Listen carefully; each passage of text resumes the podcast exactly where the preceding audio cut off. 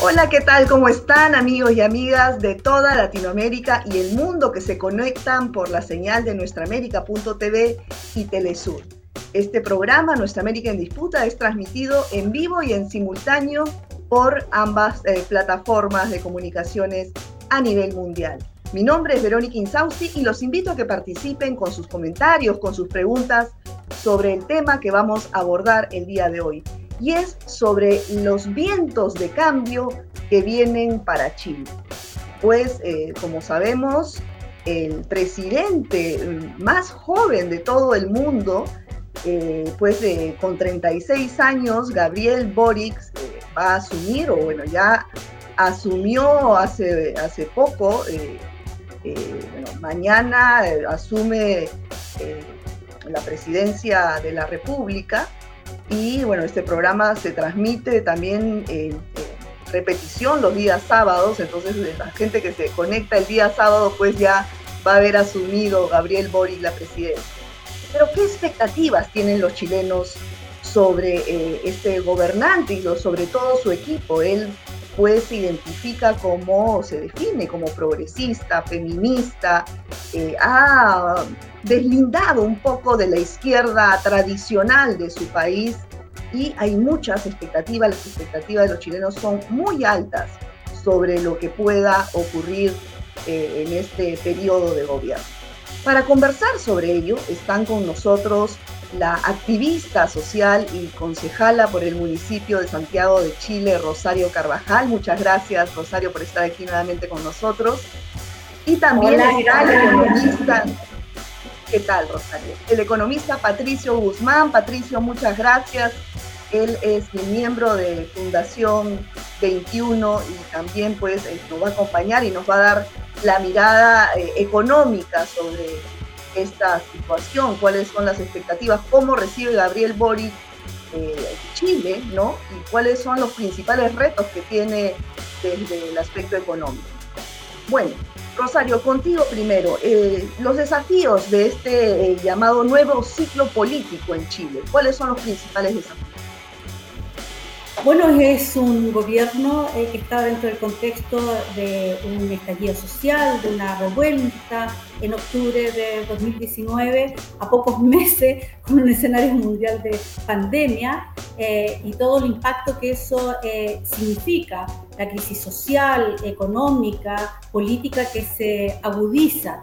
y por lo tanto, el desafío del nuevo gobierno es justamente tomar las las expectativas que se generaron tras el estallido, que es el nuevo ciclo eh, histórico en Chile, el quiebre con el modelo neoliberal, es el quiebre de la ilusión de este modelo exitista eh, y que la población y el movimiento eh, popular se sale a las calles justamente para dar cuenta de este, de este nuevo ciclo histórico. Por lo tanto, el desafío es justamente eh, tomar las reivindicaciones de ese movimiento eh, que lograron eh, generar un proceso de convención constitucional que también está en marcha. Así que el, el gobierno también va a tener que justamente en un escenario de proceso de convención hacerse cargo de los procesos de plebiscito y toda esta discusión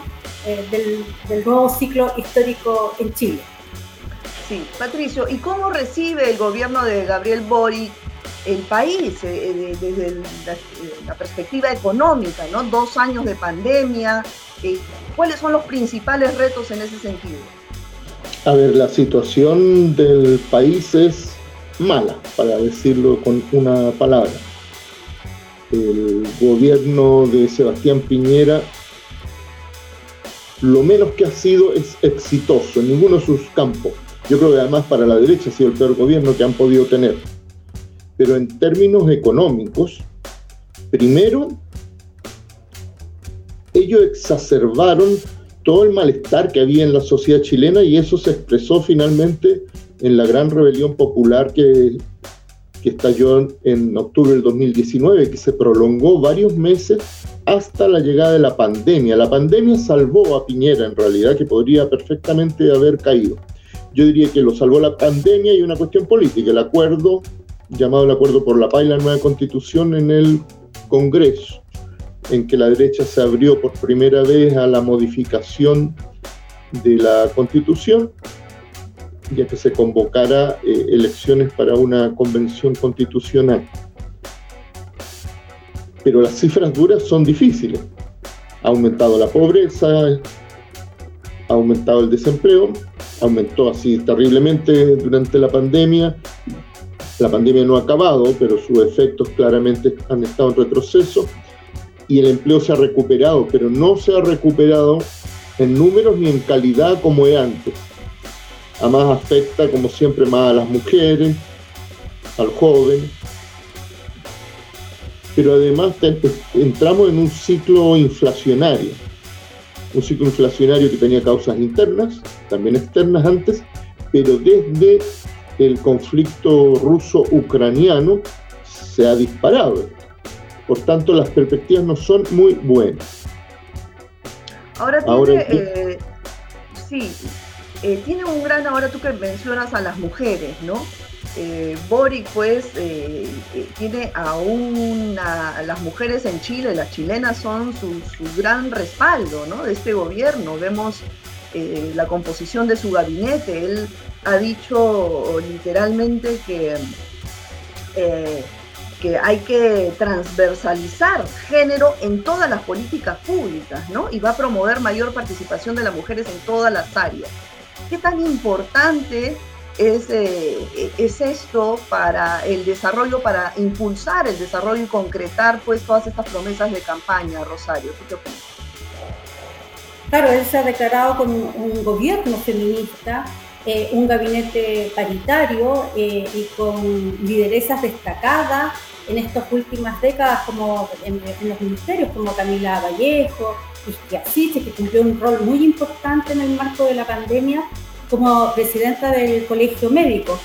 Eh, el Ministerio de la Mujer ahora eh, va a tener su oficina en la moneda como señal política de lo importante de esta transversalidad eh, del feminismo en el enfoque político y eso rompe absolutamente todos los paradigmas, todos los esquemas, ya da cuenta del, nuevo ciclo político. Ahora, justamente el desafío es pasar de las señales políticas a implementar esas señales políticas en políticas públicas. Entonces, ese justamente eh, es el desafío, un componente muy importante. Tuvimos y hemos tenido los últimos años las movilizaciones más importantes en el, en el 8M multitudinarias eh, en relación a otros países.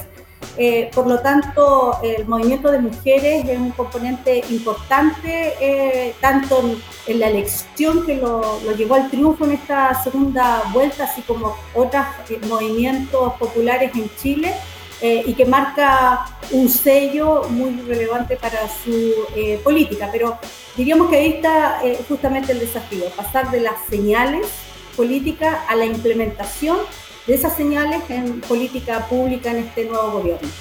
Claro, el principal desafío es implementarlo y ahí va la pregunta para ti, Patricio, eh, ¿de dónde con toda esta situación que nos has descrito muy bien, este contexto, de dónde van a sacar recursos para, por ejemplo, tener el acceso a los servicios sociales que han prometido en campaña, la reforma de las pensiones, ¿cómo se va a hacer? Bueno, yo diría que ese va a ser el talón de Aquiles del gobierno. Mira, la voluntad de tener un gobierno feminista me parece muy positiva, pero hay que recordar que en el gobierno, el segundo gobierno de Bachelet, ella declaró lo mismo al inicio y formó un gobierno paritario, duró poco. Esperemos que esta vez sea distinto. Y el movimiento de mujeres, sin duda, es parte de un tremendo cambio cultural. Perdona que me meta en esto antes de hablarte de economía. Eh, un tremendo cambio cultural que ha habido en Chile, porque tradicionalmente las mujeres votaban un voto más conservador y hoy día se da lo contrario. Las mujeres están votando más progresista, más a la izquierda que los hombres. Y eso parece ser un cambio definitivo. Pero lo otro, volviendo al, al tema que tú me preguntabas, Mira, Chile es un país que tiene recursos, tiene muchos recursos. De hecho, no es por casualidad que seamos parte de la OCDE, el Club de los Países Ricos. El problema es que tenemos la mayor desigualdad de ingresos y de riqueza acumulada de toda Sudamérica. Entonces, se pueden hacer políticas públicas, se puede hacer un gobierno que impulse la redistribución de la riqueza, pero eso exige tomar medidas como una reforma tributaria seria, exige una redistribución de los presupuestos del Estado. no es que no haya recursos, recursos hay. Pero a diferencia de antes, no van a poder confiar en el chorreo de recursos fáciles y nuevos. Ese va a ser el gran problema. Y esto hay que unirlo a que junto con los ministras, las ministras, perdón, muy progresistas, y que son íconos de alguna manera del cambio que mencionaba Rosario, también hay ministros que son claramente, a mi parecer, neoliberales. Entre ellos dos muy importantes, un hombre y una mujer. Uno es Mario Marcel. Mario Marcel es el nuevo ministro de Hacienda, que en Chile es el ministro más importante del gabinete.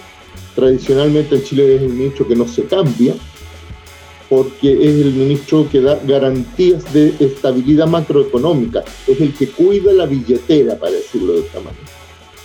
Y Mario Marcel ha sido asesor de todos los gobiernos neoliberales después de la dictadura, ha sido asesor de los gobiernos de, Al, de Elwin, de Frey, de Lago y de Bachelet, fue director de presupuesto, fue presidente del Banco Central. En el último gobierno de Bachelet y obtuvo el apoyo también del gobierno de Sebastián Piñera. De alguna manera, él debería garantizar que lo más serio de las políticas económicas se mantiene, pero estas políticas económicas son contrarias a lo que yo decía, de cambiar las cosas para obtener los recursos necesarios. eso va a abrir claramente un problema en el gobierno y, y va a hacer la disputa. Exacto, lo que tú mencionas, la reforma tributaria, ¿no? Y sobre todo, eh, por ejemplo, estos, estos, impuestos a las grandes fortunas, eh, son temas tan delicados que siempre la élite dominante, pues, ha em, intentado que nada se modifique, ¿no? Y ahora, como tú mencionas, Boris pone a este integrante eh, en el gabinete en un sitio estratégico por este perfil, entonces eh, en el fondo nada va a cambiar en la parte económica. ¿no? Ahora, eh, Pepe Mujica decía que Boric tenía una visión más abierta del mundo progresista. ¿Esto cómo interpretarlo, Rosario? Bastante abierta. Yo creo que, claro, no, responde a los códigos tradicionales de la, izquierda, por el, origen también de Gabriel Boric en relación a los colectivos políticos, eh, donde él se formó en la universidad y después en este conglomerado Frente Amplio y después de este bloque eh, que fue a Pro Dignidad.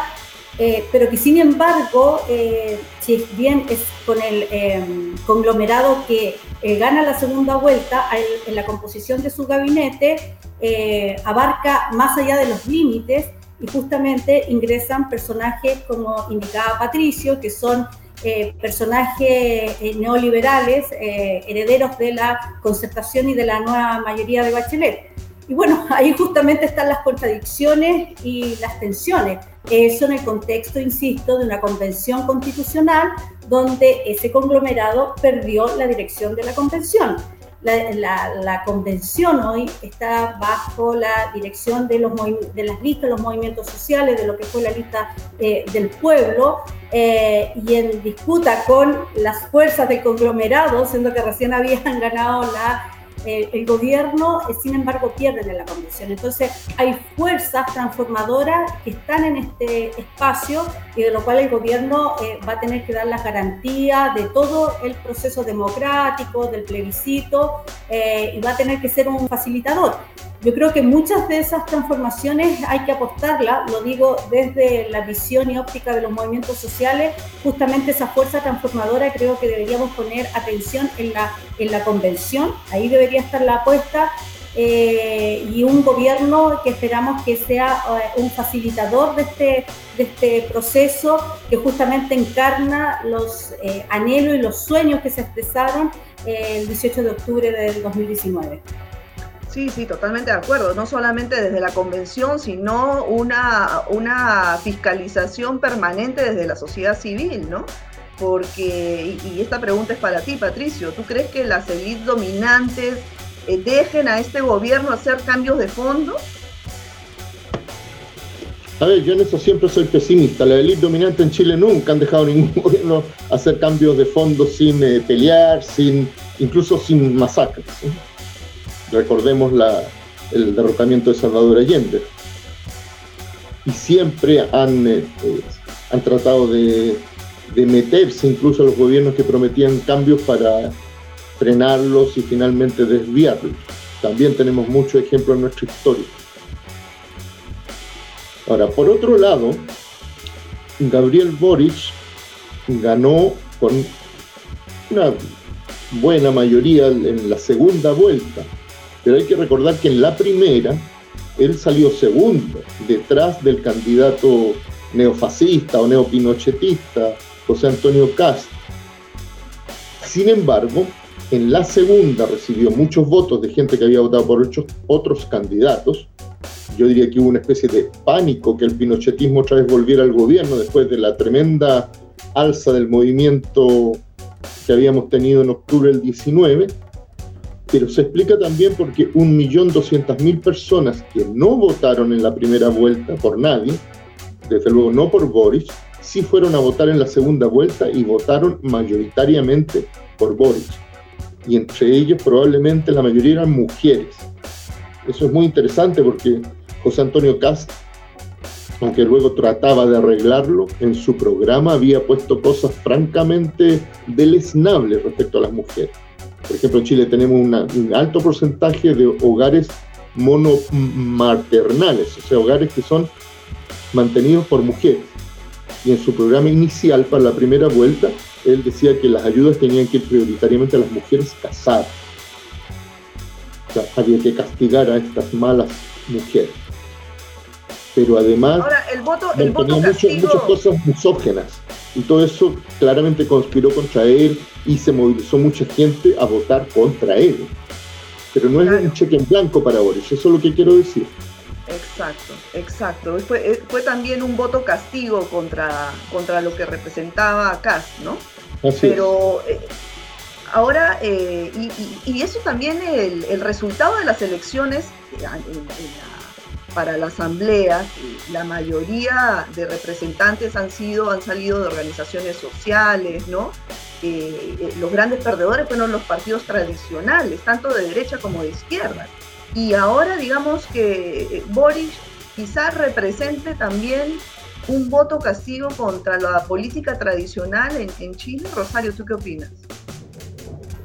Absolutamente, hace parte del nuevo ciclo de la historia, nuevos códigos, estas señales políticas que ha dado el presidente electo antes de asumir no solamente este gabinete paritario, declararse un gobierno feminista, que su banda presidencial la están elaborando eh, mujeres de un sindicato textil que tuvo un rol en la, revuelta, optar eh, por el barrio Yungay, nuestro barrio, es mi vecino ahora de Manzana, en el poniente de la ciudad, cosa que no había sucedido en los 60 últimos años. Todos los presidentes y presidentas eh, siempre vivieron en, el sector oriente, en la zona acomodada de la ciudad eh, y en estos últimos años muy encapsulados en, barrios eh, que no tienen que ver con la realidad. Entonces, es una apuesta llegar a un barrio diverso, popular, con un gran componente migrante y que hace y ha hecho vida de barrio, va a comprar a los almacenes, entonces camina como un ciudadano más en un barrio de comunes. Entonces, esa, esas señales políticas eh, eh, dan cuenta del, nuevo ciclo, su juventud, eh, convoca, su figura va convocando a, nuevos sectores, pero insisto, esos, esas señales políticas son muy importantes son muy bien vistas por la población, pero tienen que transformarse en política pública. Claro, claro. Y en el caso, por ejemplo, eh, Patricio, de cómo avanza este proceso constituyente, ¿no? Eh, ¿qué, eh, digamos, normativa, leyes eh, desde la perspectiva económica tendrían que cambiar para que finalmente Chile pueda tener una economía con rostro social? A ver, hay, hay diversas cosas. Yo diría que hay una muy importante que si se termina incorporando a la Constitución va a ser trascendental, que es la nacionalización o renacionalización en algunos casos de nuestros recursos mineros. Son, sobre todo el cobre, pero hay otros, son la principal fuente de, entrada y de, fuente de entrada de divisas al país. Pero que hoy día ha sido progresivamente desnacionalizado, incluso el sector que antes era mayoritario del cobre, desde la nacionalización de Salvador Allende, y representa apenas un cuarto de la parte eh, estatal. Hay una propuesta que en comisión ya fue aprobada, que en la nueva constitución se consagre que esos son bienes públicos y terminar de alguna manera con la enajenación en grandes multinacionales. Hay otro tema que es tremendamente importante para la economía chilena, que es el tema de las AFP. Ustedes tuvieron algo parecido en Perú, todavía tienen, ya languidece.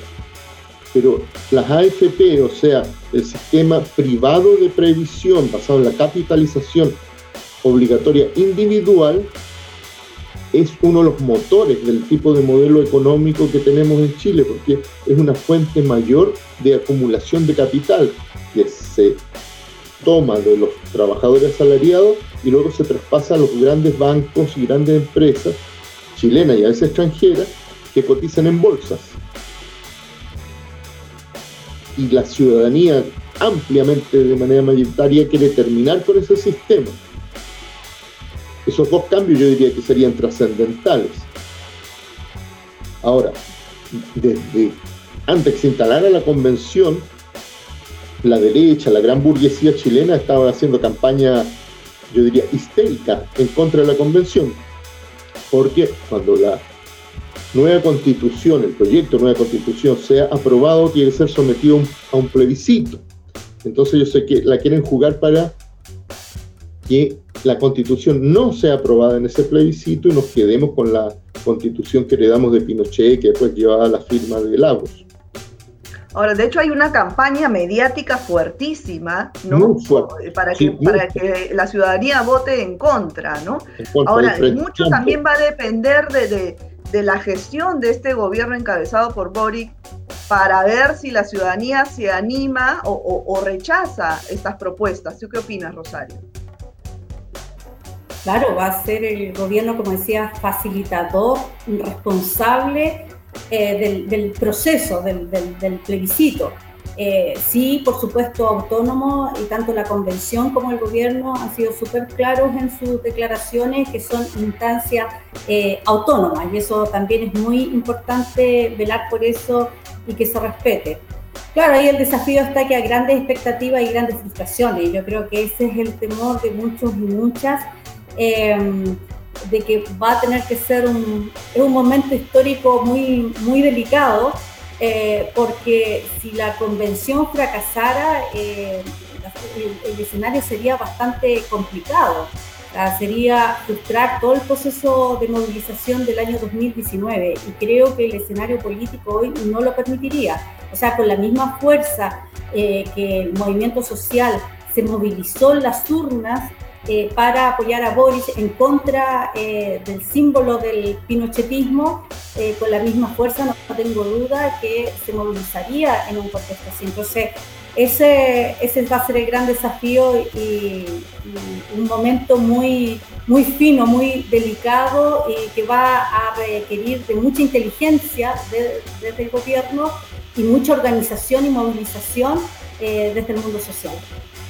No, de hecho son altísimas las expectativas de todas las chilenas y los chilenos y un gran reto por parte de este gobierno. Última pregunta para Patricio, eh, rapidito porque ya estamos sobre el tiempo.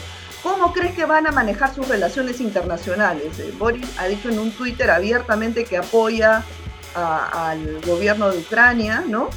Y eh, en el caso pues de Latinoamérica ha criticado abiertamente también a Nicaragua, Venezuela. ¿Cómo crees que se manejan las relaciones internacionales de Chile?